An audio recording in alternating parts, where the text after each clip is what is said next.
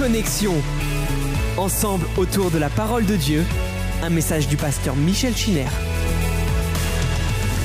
Je voudrais saluer les frères et sœurs qui sont en communion avec chacun de nous, où qu'ils se trouvent dans leur demeure ou bien dans l'église du 7e arrondissement. Bienvenue à chacun d'entre vous pour ce moment de culte et d'adoration du Seigneur. Nous allons lire dans l'Écriture sainte, Actes des Apôtres, chapitre 7, verset 9. Les patriarches jaloux de Joseph le vendirent pour être emmené en Égypte. Mais Dieu fut avec lui et il le délivra de toutes ses tribulations. Il lui donna de la sagesse et lui fit trouver grâce devant Pharaon, roi d'Égypte qu'il établit gouverneur d'Égypte et de toute sa maison. Il survint une famine dans tout le pays d'Égypte et dans celui de Canaan. La détresse était grande, et nos pères ne trouvaient pas de quoi se nourrir. Jacob apprit qu'il y avait du blé en Égypte, et il y envoya nos pères une première fois. Et la seconde fois, Joseph fut reconnu par ses frères. Et Pharaon sut de quelle famille il était. Puis Joseph envoya chercher son père Jacob et toute sa famille composée de soixante-quinze personnes. Jacob descendit en Égypte, où il mourut, ainsi que nos pères, et ils furent transportés à Sichem et déposés dans le sépulcre qu'Abraham avait acheté à prix d'argent, des fils des morts, le père de Sichem. Le temps approchait où devait s'accomplir la promesse que Dieu avait faite à Abraham, et le peuple s'accrut et se multiplia en Égypte jusqu'à ce que parut un autre roi qui n'avait pas connu Joseph. Amen. La vie de Joseph explique la remarquable croissance des Hébreux. Et à côté de ce, cet élément qui appartient à l'histoire et au développement de la famille de Jacob, nous trouvons une quantité de détails dans la vie de Joseph comme il n'y en a nulle part ailleurs dans les personnages de l'Ancien Testament. C'est parce que, avec Joseph, tout ou presque tout est en relation avec la personne de Christ. Il y a de nombreux points de contact qui peuvent être établis entre Jésus et Joseph. Et c'est tout sauf accidentel.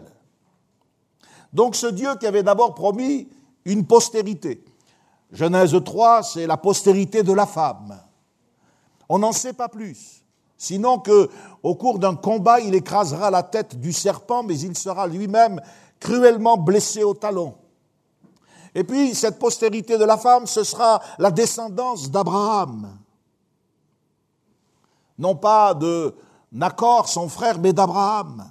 Et puis ensuite, nous l'avons vu, le choix souverain de Dieu par Isaac et non Ismaël, par Jacob et non Ésaü, conduit de plus en plus précisément à la définition de celui que nous connaissons dans la personne de Jésus.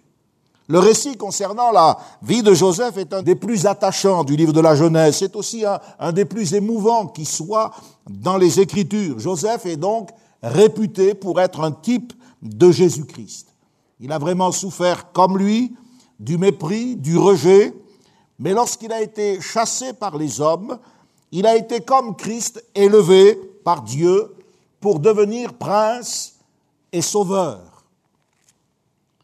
La tunique euh, tachée du sang d'un bouc qui a été présenté à Jacob pour faire croire à sa disparition est une prophétie. Une prophétie du véritable meurtre qui s'est produit au calvaire, au Golgotha. Le sang de Jésus a été versé, littéralement, non pas celui d'un bouc dans lequel on a trempé la tunique, mais le sang de Jésus a été versé, et lui-même, ce sang, a été présenté à Dieu le Père, comme les enfants de Jacob ont dit, regarde. Le texte de Zacharie, chapitre 13, verset 6, est un texte remarquable que l'on peut adapter à la situation de Joseph et de Jésus. On interroge le prophète et on lui dit, qu'est-ce que c'est que ces blessures? Que sont ces blessures que tu as aux mains? D'où viennent-elles?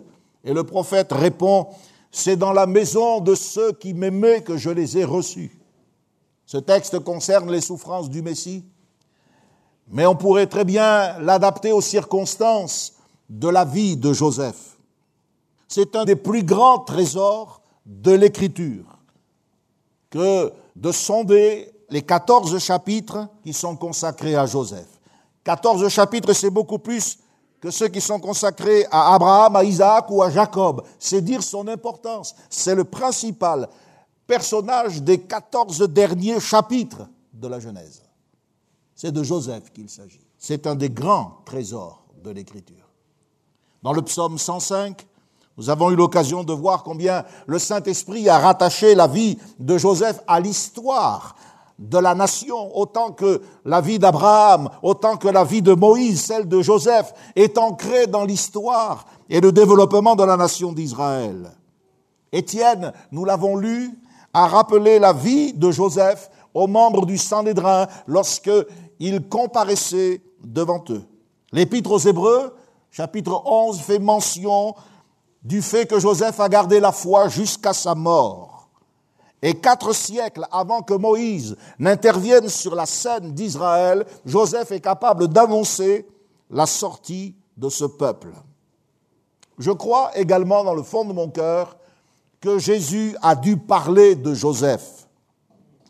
Lorsque les pèlerins d'Emmaüs ont rencontré le Seigneur sans savoir qui il était, il nous est dit que commençant par Moïse et par les prophètes, il leur expliqua tout ce qui le concernait dans les Écritures. Commençant par Moïse, ce n'est pas commencer par l'histoire de Moïse, c'est commencer par les livres de Moïse, c'est-à-dire par la Torah, le Pentateuque, Genèse, Exode, Lévitique, Nombre, Deutéronome.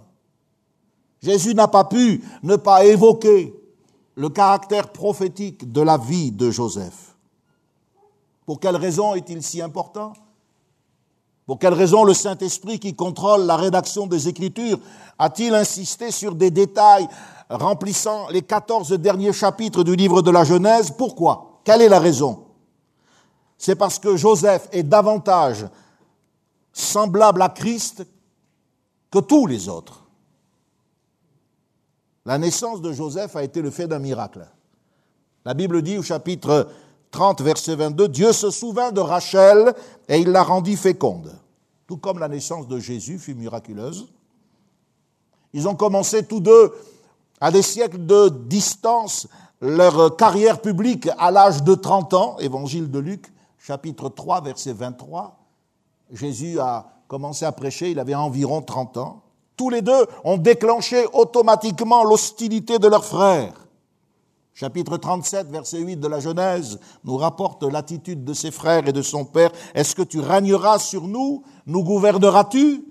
Et ils le haïrent encore davantage à cause de ses songes et de ses paroles. Lorsque le Seigneur est venu sur, sur terre, il nous a laissé des paraboles. Il y en a une remarquable au chapitre 19 de l'évangile de Luc. C'est la parabole des mines, et il nous a dit ceci au verset 14. Mais ses concitoyens le haïssaient et ils envoyèrent une ambassade après lui en disant, nous ne voulons pas que cet homme règne sur nous.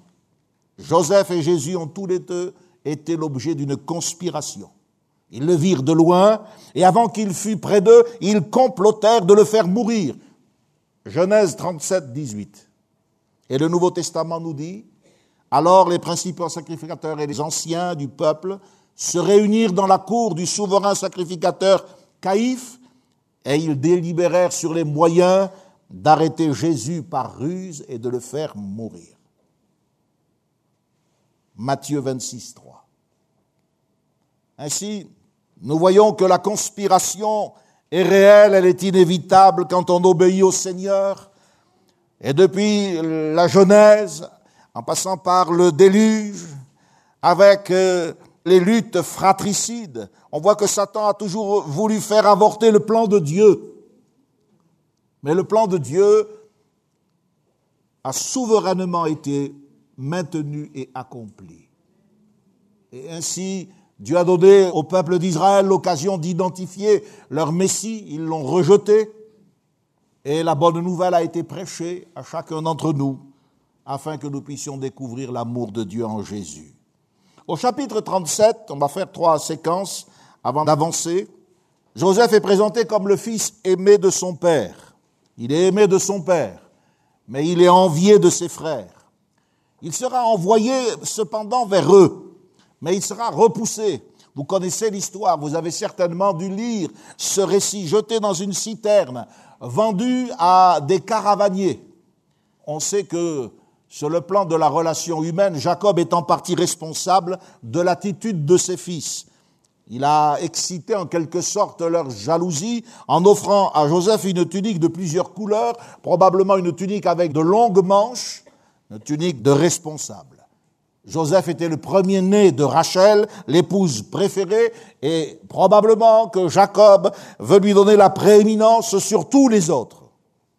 Il aurait dû se rappeler ce que les préférences d'Isaac, son père, et de Rebecca avaient engendré dans les relations qu'il a dû supporter avec Ésaü.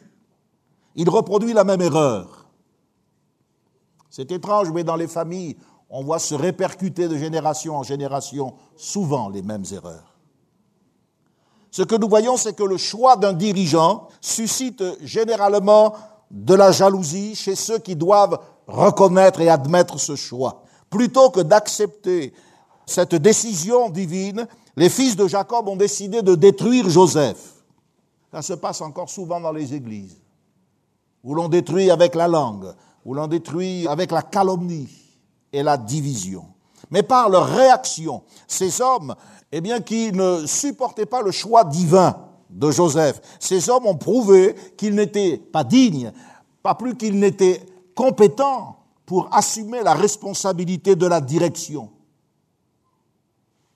C'est facile de refuser le choix de Dieu. Mais à la manière dont nous nous y prenons, nous démontrons que nous ne sommes pas plus compétents que ce que nous exigeons.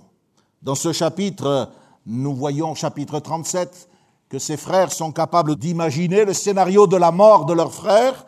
On sait aussi, par anticipation, qu'ils seront capables de donner la mort à tous les hommes de toute une région dans l'affaire de leur sœur Dina.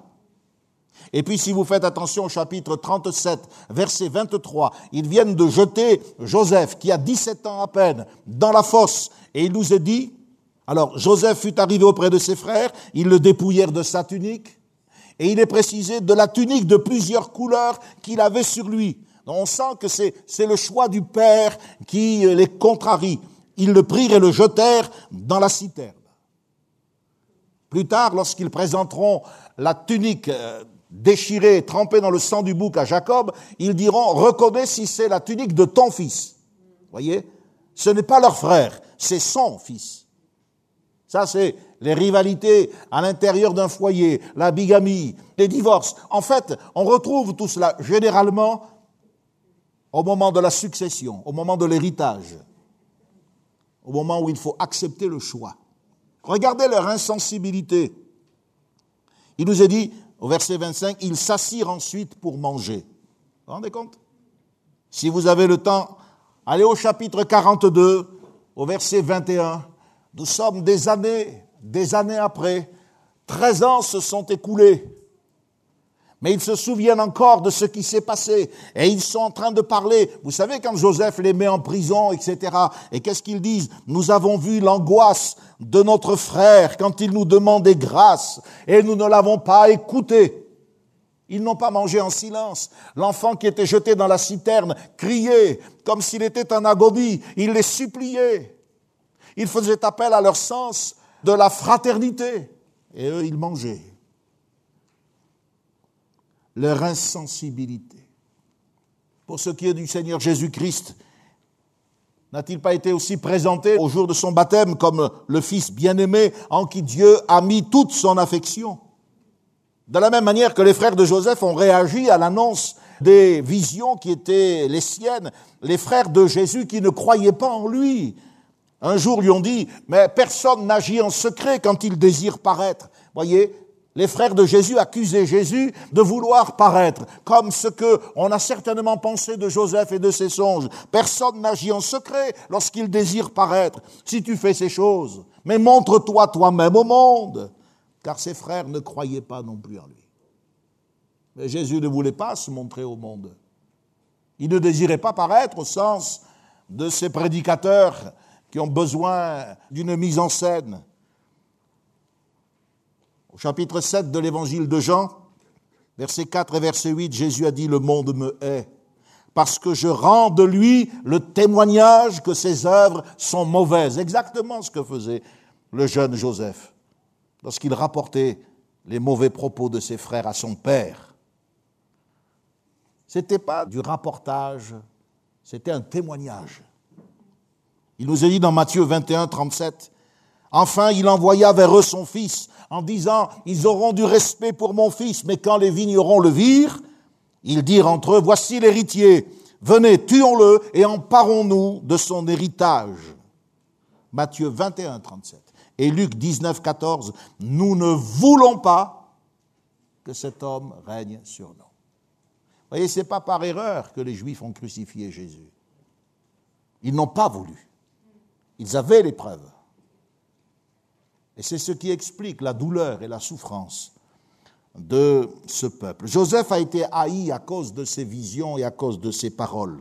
Et il faut se rappeler que la prédication de la parole doit être prioritaire.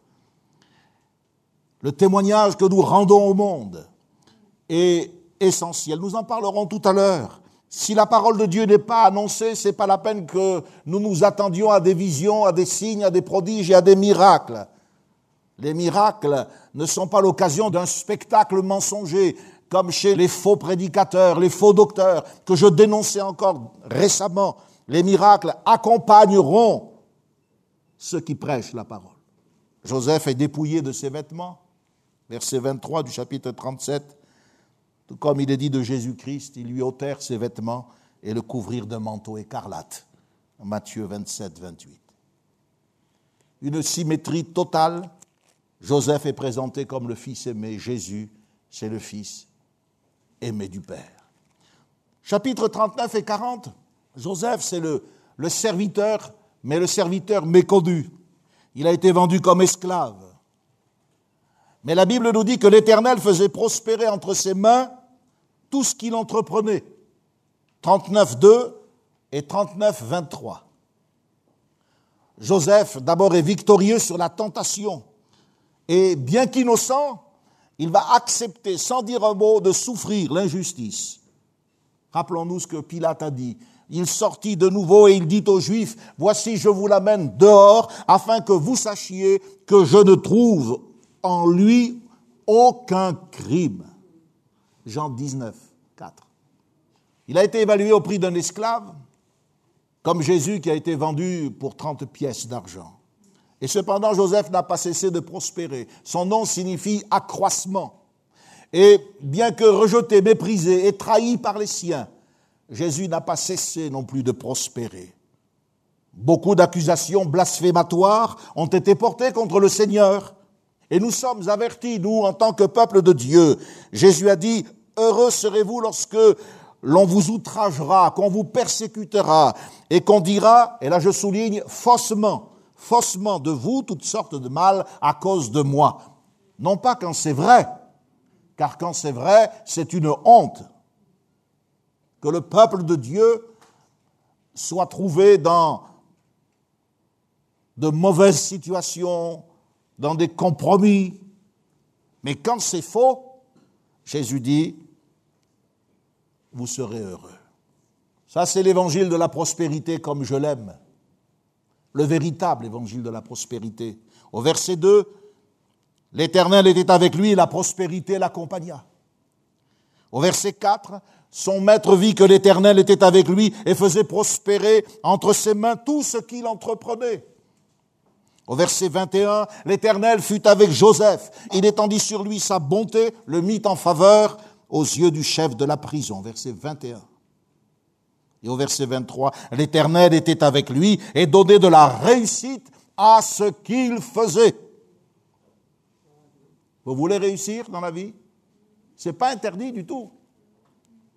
Mais il faut réussir à la manière de Joseph. Alléluia. S'assurer que Dieu est avec nous. S'assurer que il étend sur nous sa bonté. Or, la bonté de Dieu, qu'est-ce qu'elle fait? Elle nous pousse à la repentance. Lorsque nous utilisons nos réussites, notre prospérité pour notre égoïsme, pour satisfaire nos désirs charnels, c'est un scandale. C'est une honte en tant que peuple de Dieu. Nous devons redevenir des administrateurs intelligents de ce que Dieu nous confie. Nous avons passé des temps difficiles. Nous devons réapprendre peut-être ce que c'est que de revenir apporter son offrande, sa vie, sérieusement parlant. Et être capable de dire Seigneur, tu me fais réussir, tu me fais prospérer, tu me bénis dans mes affaires, c'est pour ton œuvre. Arrêtez la promotion de votre petite personne, de votre petite entreprise. Ça n'est pas réussir selon Dieu. Réussir selon Dieu, c'est être au centre du plan de Dieu et accepter cette volonté pour notre vie. Il est dit que deux malfaiteurs étaient enfermés avec Joseph. L'un sera sauvé, l'autre sera mis à mort. Et l'Écriture nous dit on conduisait en même temps deux malfaiteurs qui devaient être mis à mort avec Jésus. Je reviendrai tout à l'heure sur ce sujet.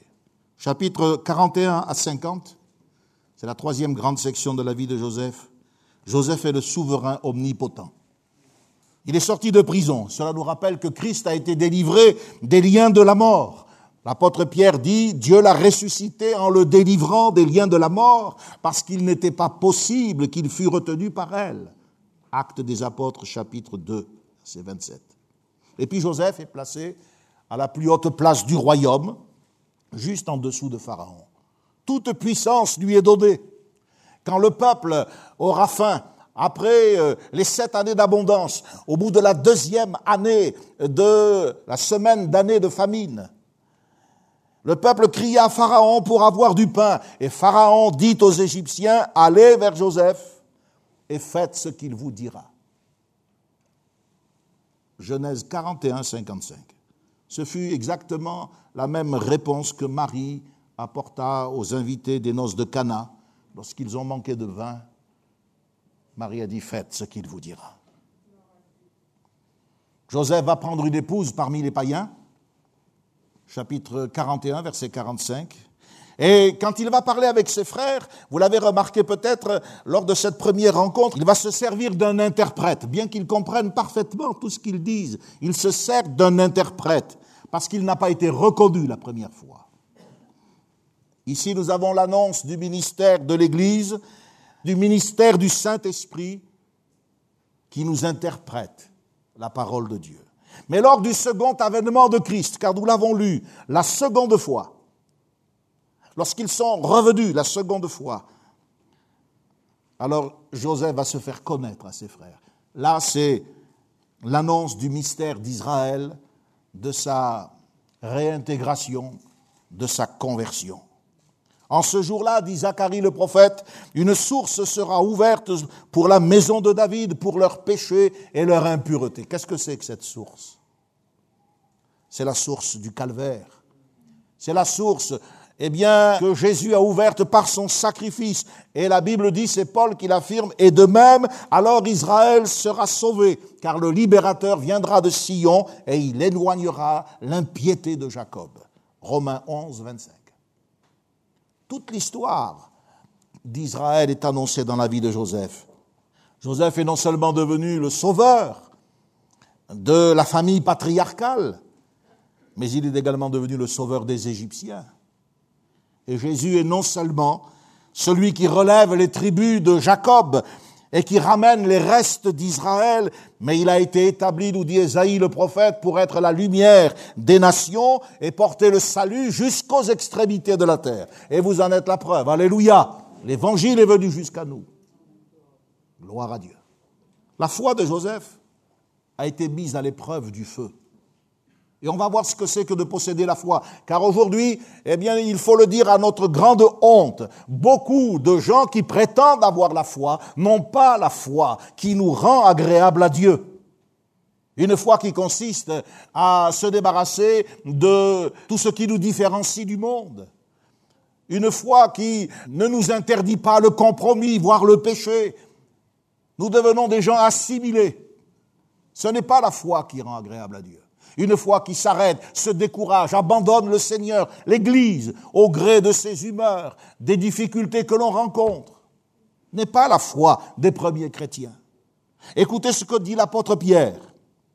C'est là ce qui fait votre joie, quoique maintenant, puisqu'il le faut, vous soyez attristés pour un peu de temps par diverses épreuves, afin que l'épreuve de votre foi, plus précieuse que l'or périssable, qui cependant est éprouvé quand même par le feu, ait pour résultat la louange, la gloire, l'honneur, lorsque Jésus apparaîtra.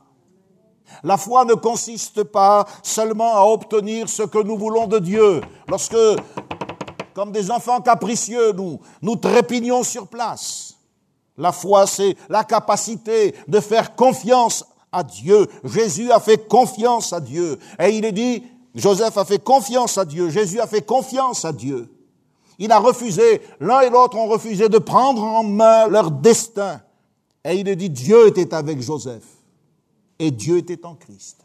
Votre vie peut ressembler comme celle de Joseph aux montagnes russes. Un jour en haut, un jour en bas, des complications, des difficultés. Mais si vous avez euh, pris le temps de mettre Dieu à la première place, si vous l'avez impliqué dans tous les détails de votre vie, alors vous êtes à même de comprendre ce que Paul dit à l'épître aux Romains lorsqu'il dit, mais toutes choses concourent au bien de ceux qui aiment Dieu, de ceux qui sont appelés selon son dessein. Est-ce que vous connaissez le dessein de Dieu pour votre vie? Je vois comment les chrétiens peuvent des fois être déroutés, s'installer dans le monde, vivre une vie, euh, somme toute, religieuse, mais nous ne sommes pas appelés à être des religieux, nous sommes le peuple de Dieu. Je me dis, il y a quelque chose qui a été dérangé dans l'ADN de ces chrétiens. Ce sont des chrétiens qui sont devenus des OGM, des organismes génétiquement modifiés. On leur a changé quelque chose. On leur a enlevé quelque chose. Dieu a utilisé des hommes, il a utilisé des femmes pour réaliser dans Joseph le profil de l'homme de ses rêves. Que ce soit la haine, le meurtre, l'humiliation, la peur. Imaginez l'angoisse. Imaginez combien ce gars a dû être terrassé, la vente aux enchères, comme un esclave, trahi, calomnié, jeté en prison, tout cela était pourtant programmé pour l'accomplissement du dessein de Dieu. Dieu était avec lui. Qu'est-ce que ça signifie? Non pas que le Seigneur venait tous les soirs dire Joseph, je suis là, on prend un café ensemble Non. Ça signifie que, travers de tous ces événements, la main de Dieu n'a pas cessé de façonner Joseph. Joseph était conscient que Dieu le façonnait, que Dieu le travaillait. Il se disait, c'est tout sauf un hasard. La vie de Joseph nous montre la fidélité de Dieu. Dieu a été fidèle.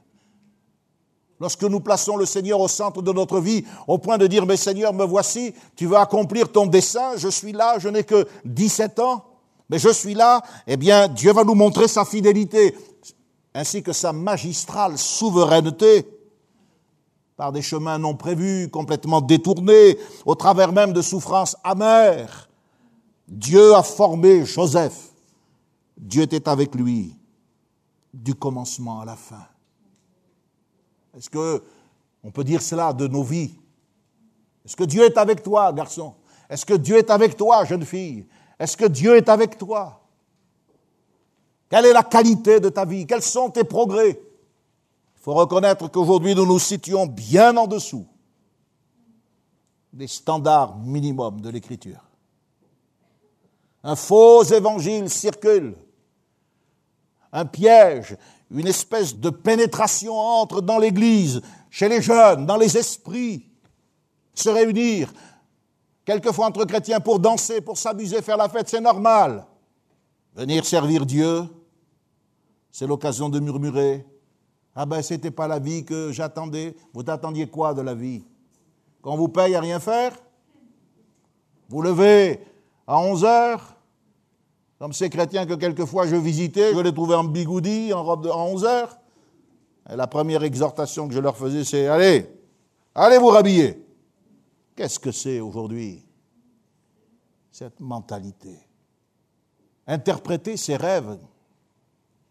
Et là, je vais vous donner une anecdote, c'est l'histoire d'une femme qui a fait un rêve. C'est sérieux, elle voyait dans son rêve son mari venir à elle, à l'heure du petit déjeuner, lui offrir un magnifique collier de diamants, mais une parure de diamants euh, réelle, une véritable fortune. Et elle s'est vue portant ces bijoux. Au réveil, évidemment, comme toutes les femmes, elle en parle à son mari. Et deux jours après, celui-ci vient à l'heure du petit déjeuner avec un paquet, un bouquet de fleurs, et la femme a un, visage épanoui. Oh, elle pousse un cri, elle embrasse son mari, elle ouvre précipitamment le cadeau, c'est une petite boîte. Et dedans, il y a un petit livre, et quand elle le retourne, c'était un livre des éditions chrétiennes. Comment interpréter ses rêves? Je voudrais vous poser la question, vous qui rêvez de réussir, d'être heureux, d'être béni. Vous qui rêvez de trouver une âme sœur, d'un grand ministère. Comment interprétez-vous vos rêves? Les songes de Joseph, les rêves de Joseph semblaient s'être évanouis. Hein. On voit Joseph dans une situation plutôt paradoxale. Il interprète les rêves des autres, mais les siens semblent être restés en suspens. En fait, on sait maintenant que Dieu préparait leur accomplissement. Et il faut apprendre quelque chose de Joseph. C'est pour ça qu'à deux reprises, je vous ai dit que nous allons y revenir. C'est l'attitude de Joseph envers son prochain. Joseph, malgré sa douleur, les injustices qu'il a dû supporter, a continué à s'occuper des autres. Il aurait pu se prendre pour une victime, il aurait pu se prendre en pitié, sombrer dans le désespoir. Mais Joseph savait que Dieu était avec lui. Il vérifiait que Dieu était avec lui. Alors il, a maintenu son cap. Et tout ce qui lui était proposé, que ce soit d'abord dans euh, la maison de Potiphar, ensuite dans la prison, que ce soit des petites, des moyennes ou des grandes responsabilités, il a été fidèle. L'Église a besoin de gens qui cessent de faire du nombrilisme avec des rêves égoïstes pour se soucier des autres comme Joseph s'est soucié des autres. Un matin, écoutez bien ce que dit le chapitre 40, versets 6 à 8. Joseph étant venu le matin vers eux, les regarda, et voici, ils étaient tristes. Alors il les questionna, pourquoi avez-vous mauvais visage aujourd'hui? Racontez-moi donc votre songe. Joseph aurait pu faire son boulot en maugréant, saleté d'Égyptiens, sale race. Il aurait pu rouspéter, traîner des pattes et dire laissez-moi tranquille, vous avez ce que vous méritez. Non, il les a regardés. Voici, ils étaient tristes. Alors il les questionne. Il s'intéresse à eux. Pourquoi avez-vous mauvais visage? Il rentre en communication avec eux. Ces deux hommes sont les symboles des pécheurs, prisonniers des liens de la mort est concerné par la destinée éternelle. On sait qu'un a été sauvé et l'autre a été condamné. Joseph ne pouvait pas ne pas parler. Mes frères et mes sœurs, le moment est venu de réapprendre également de Joseph l'habitude de créer des connexions, de parler aux gens, de les regarder, de les voir dans leur détresse, de voir des adolescents qui sont proches de l'éternité parce qu'ils se scarifient, veulent se suicider, de voir des familles déroutées, de voir des gens complètement détruits. Nous avons passé des moments difficiles, c'est vrai, en 2020, mais nous sommes là, alléluia. Nous devons réapprendre à soutenir l'œuvre de Dieu, comme je le disais il y a quelques instants, financièrement, revenir à notre engagement, retrouver notre place dans les différentes activités de l'Église, que ce soit la radio, que ce soit Dorcas, que ce soit le centre d'appel, la librairie, l'évangélisation, toutes ces choses vont maintenant être remises en place. Mais nous devons faire cela parce que nous voulons rester en contact avec ces gens. Ces gens qui ne savent pas qu'ils sont condamnés. Ces gens qui ne voudront pas venir à l'église, mais pour qui la Gay Pride sera l'événement plus important. Nous participons à la rédemption de cette ville lorsque nous disons que Christ est le Sauveur. Le plan de Dieu était en marche. Et il y a quelque chose qui est en marche. Les gens même qui ne connaissent pas les prophéties de l'Écriture parlent du monde d'avant et du monde d'après. Quelque chose était en marche.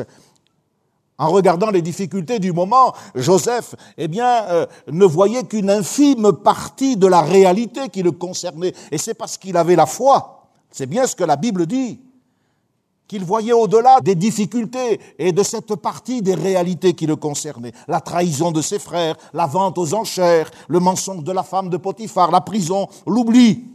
Toutes ces choses, s'il s'était seulement arrêté sur elles, elles étaient d'ordre négatif. Mais Joseph savait que ce négatif n'était qu'une partie de la réalité. Il savait parce que Dieu était avec lui, parce que Dieu le soutenait, parce que Dieu le bénissait, parce que Dieu le façonnait. Il savait que Dieu était en train de préparer quelque chose. Et on sait, nous, par la lecture du texte, que Dieu a préparé les sept années d'abondance, il a préparé les sept années de sécheresse. Il semble qu'il y ait eu des bouleversements politiques majeurs. N'avez-vous pas remarqué comment la Bible nous parle de Potiphar? Il nous est dit que Joseph fut acheté par un homme qui s'appelait Potiphar et la Bible précise égyptien. Pourquoi préciser égyptien alors qu'on est en Égypte? Eh bien justement parce que à la tête de l'Égypte, une révolution politique s'était mise en place.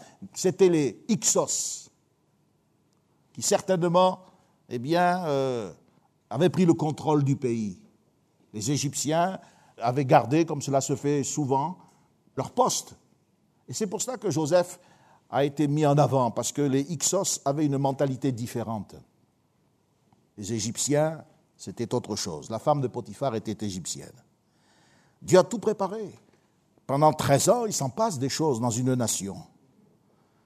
Dieu a disposé les choses de telle manière qu'une autre dynastie s'est mise en place puis il a permis l'épuisement des ressources en Canaan. Il a asséché la terre, il a réduit les pluies, les productions se sont fait plus rares, la famine est venue en Canaan, et il a fallu que les frères de Joseph montent en Égypte. C'était là l'accomplissement des songes. Dieu travaillait avec chacun de ces événements.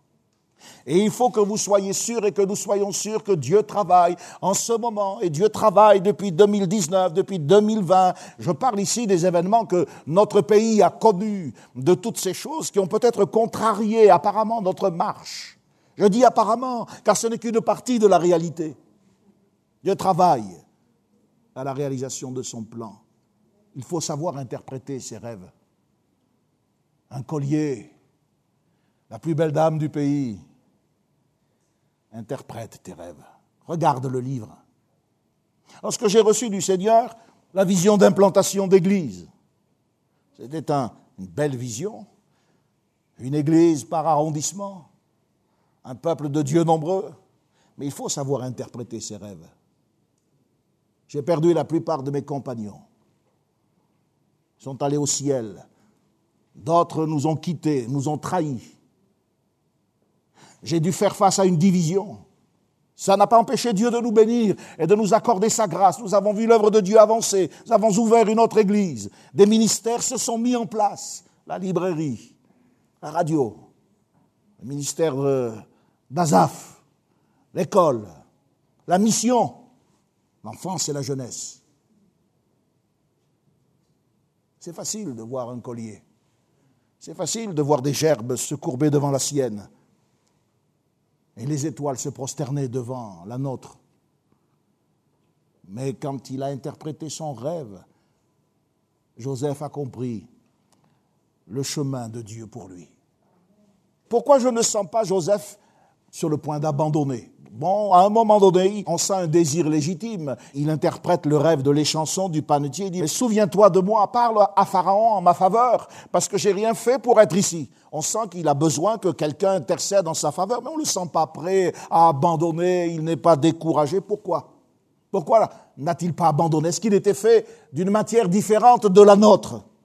Pourquoi est-ce que, par exemple, puisqu'il avait en lui des rêves de grandeur, pourquoi n'a-t-il pas saisi l'occasion que lui proposait la femme de Potiphar? Quelle était la force de son courage, de sa patience? Est-ce que Joseph était fier? Est-ce qu'il était têtu pour dire je n'abandonnerai pas je répète, je crois profondément que Joseph voyait que là où il était, Dieu était avec lui. Joseph voyait que malgré les apparences secondaires, eh bien, il était au centre du plan de Dieu pour sa vie. Il le dira lui-même plus tard à ses frères. Il leur dira, mais c'est pour vous sauver la vie que Dieu m'a envoyé devant vous. C'est pour vous sauver la vie. Il avait compris cela. Quand on comprend pourquoi Dieu nous a mis sur terre, pourquoi Dieu nous a placés ici-bas, alors on peut accepter les moments difficiles, on peut comprendre les temps d'attente, on peut comprendre les bouleversements et rester, garder son cap. Et ne pas se laisser entraîner à la première occasion, faire des fêtes folkloriques, danser avec des gamines. Où est-ce qu'elles sont, ces filles? Je pense que beaucoup de jeunes allaient là se laisser aller à des péchés honteux.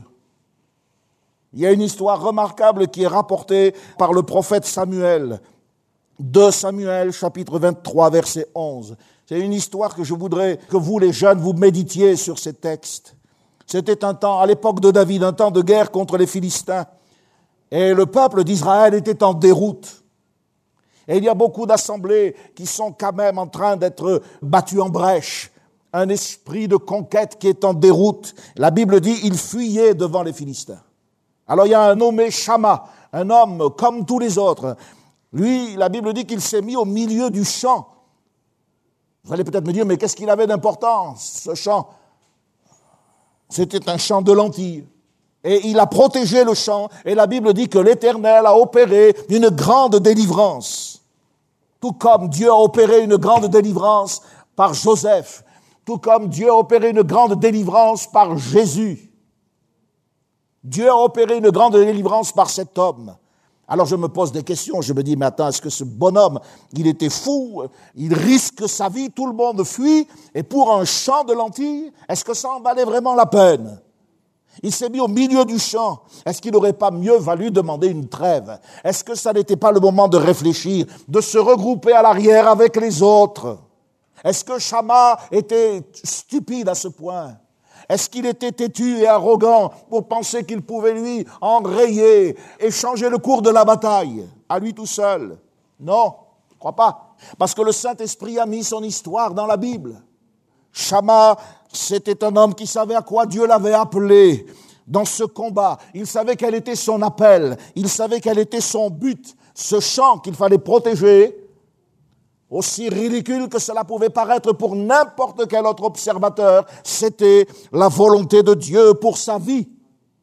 Tout comme les circonstances négatives de la vie de Joseph auraient été jugées aberrantes par n'importe qui. N'importe qui de l'extérieur aurait dû dire à Joseph, mais allez, saisis cette occasion, abandonne la foi. Dieu, où est-il? Que fait-il pour toi? Débrouille-toi trouve des chemins détournés. Joseph n'a pas bronché. C'était le plan de Dieu pour lui, c'était sa place. Et qu'est-ce que Satan a dit à Jésus dans le désert? Si tu m'adores, je te donne tous les royaumes. Avec ces pains, ces pierres, tu peux faire des pains. Mange. Allez, jette-toi du haut du temple. Fais, fais, quelque chose. Fais un exploit. Ils vont tous te suivre. Arrière de moi, Satan. Jésus gardait son cap même si ce cap est déroutant, humiliant, douloureux,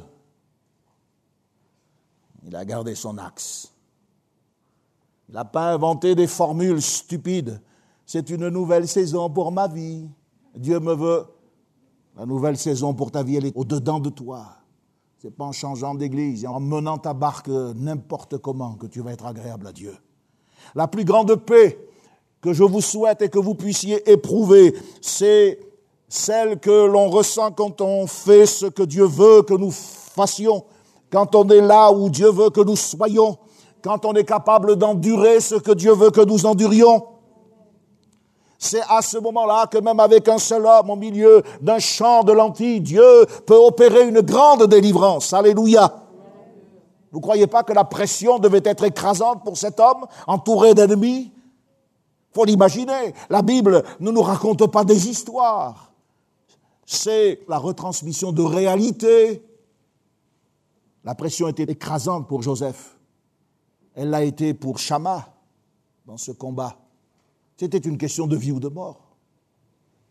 Elle a été aussi écrasante pour Jésus. Elle peut l'être pour nous. Les frères et les sœurs sont persécutés dans le monde. Des grands mouvements sont dans le deuil à cause de la maladie du SARS-CoV. Mais je prie pour que ces gens ne cèdent pas un pouce de terrain. Notre chance est notre assemblée. Vous ne pouvez pas me dire un amen plus fort que ça, s'il vous plaît? Votre chance est votre assemblée. Défendez-la. Le nom de cet homme, Shama, ça signifie celui qui écoute. Shema Israël, écoute Israël. Il faut savoir qui nous écoutons dans cette affaire. Vous pouvez écouter la voix du découragement. Joseph aurait pu écouter cette voix. La voix des frustrations.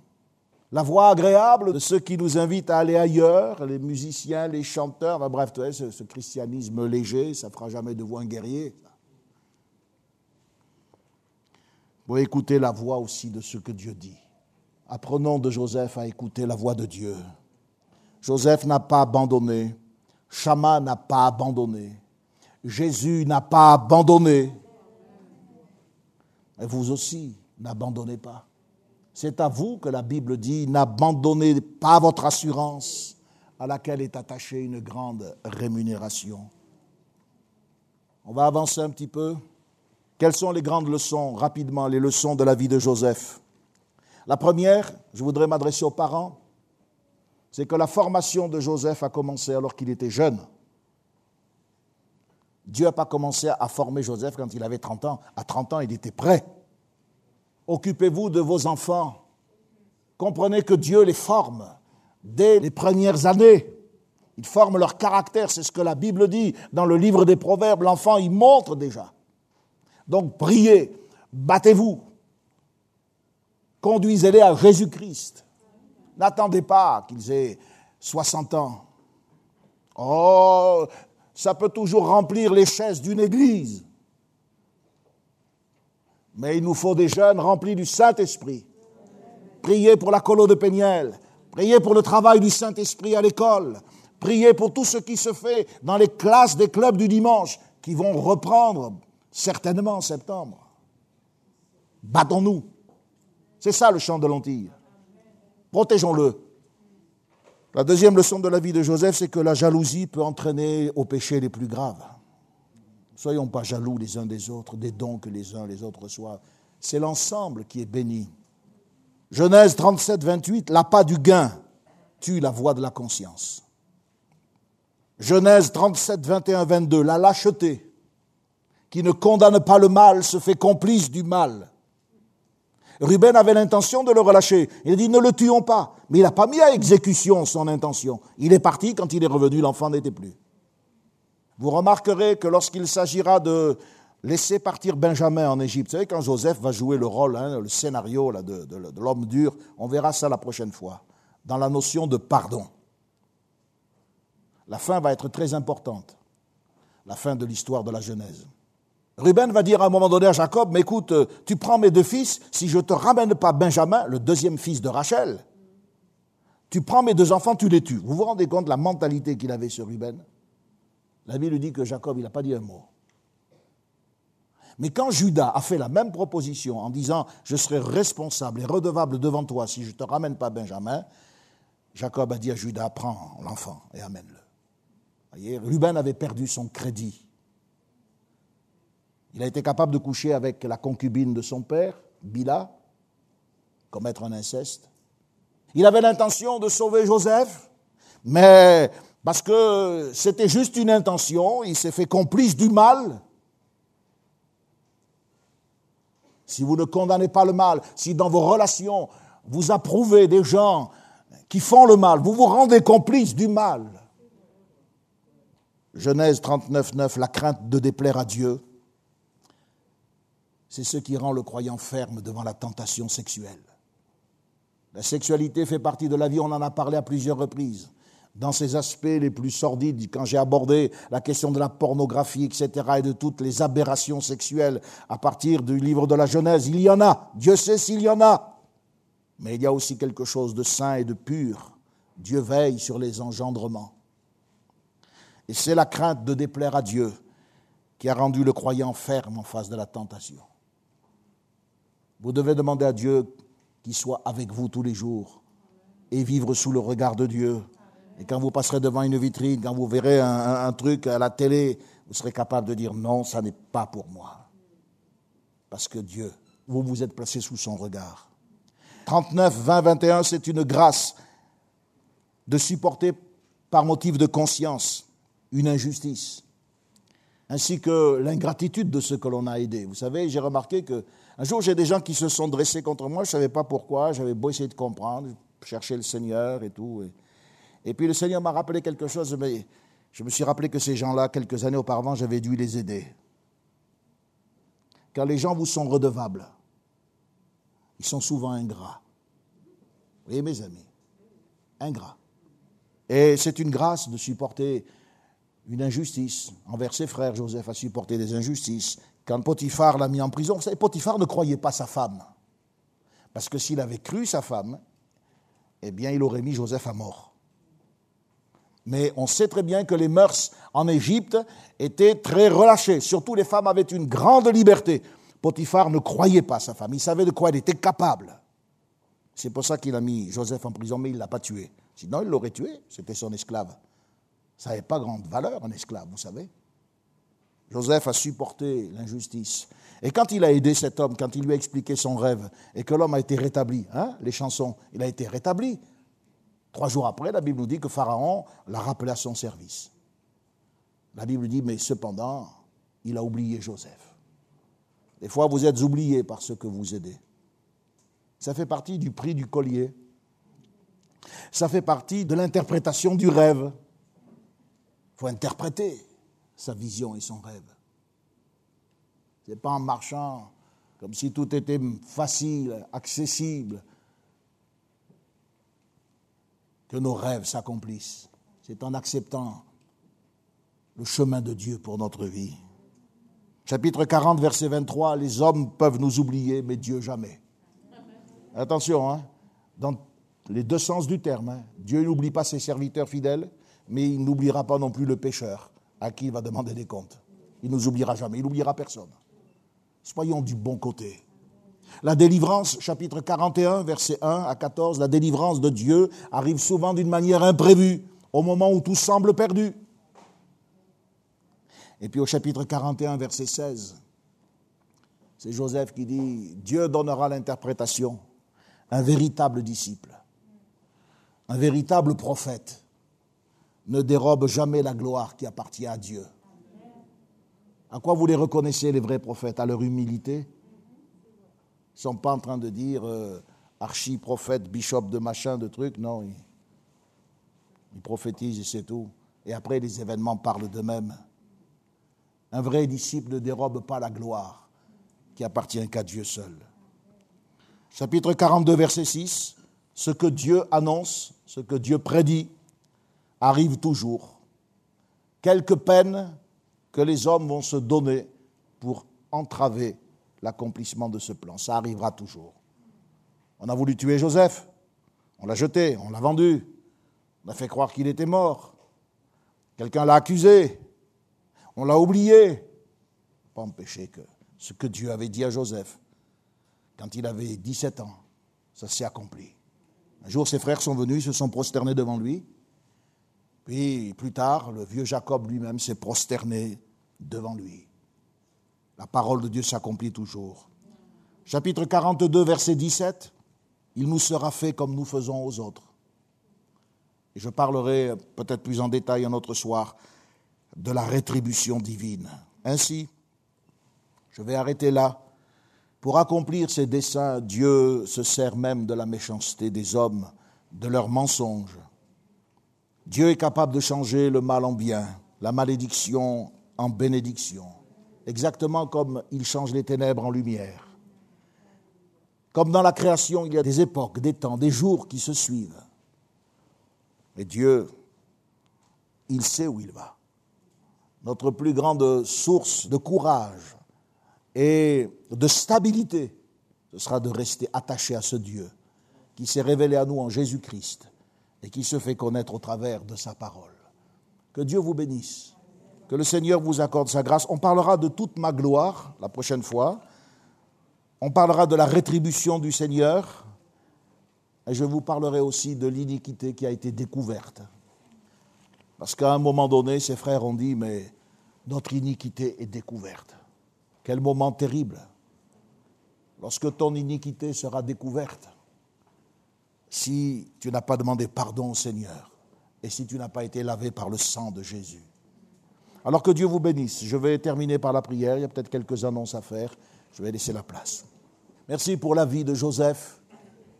Merci pour le miroir de ta parole qui nous montre Jésus, qui nous fait comprendre le dessein divin. C'est vrai que nous avons la mauvaise habitude de, ne juger que sur un aspect des choses, sur cet aspect visible, alors que tu travailles derrière des événements apparemment négatifs à la réalisation de ton plan. Apprends-nous à comprendre, Seigneur, à réaliser le prix qui a été payé pour notre salut, à voir tout le travail que tu as entrepris depuis l'origine du monde, au travers de tes prophètes, des patriarches d'Israël, des apôtres, pour que nous soyons, nous, aujourd'hui, parvenus à la fin des temps, avec la connaissance de ta parole et l'espérance de ta gloire. Veuille bénir l'ensemble de ton peuple, aider chacun de tes enfants, sanctifier nos vies de tout mal et de tout péché, de nous permettre d'être dans cette génération qui est corrompue des Joseph, et si notre foi doit passer par le feu, que ce soit, Seigneur, un feu qui n'éteigne pas l'amour que nous devons avoir pour toi, l'amour que nous devons avoir pour notre prochain, que nous soyons comme Chama au milieu du champ, que nous n'abandonnions pas parce que toi-même tu n'as pas abandonné. Merci Seigneur de t'être tenu au milieu du champ pour mon âme tu aurais pu abandonner et j'aurais été perdu à tout jamais. Mais tu n'as pas abandonné pour mon salut. Et je te rends grâce. Également pour le salut des frères et des sœurs. Je te rends grâce pour l'Église de Jésus qui est dans le monde entier. C'est pour nous tous que tu n'as pas abandonné. Nous te remercions ensemble du fond de notre cœur. Et nous te demandons de nous aider à notre tour à être fidèles pour tous ceux que tu veux sauver Bénis ces Lyonnais, bénis ces Lyonnaises, bénis ces jeunes et ces moins jeunes qui ont tant besoin de ton salut et de ta grâce. Au nom du Seigneur Jésus. Amen. Merci Seigneur. Connexion. Ensemble autour de la parole de Dieu. Un message du pasteur Michel Chiner.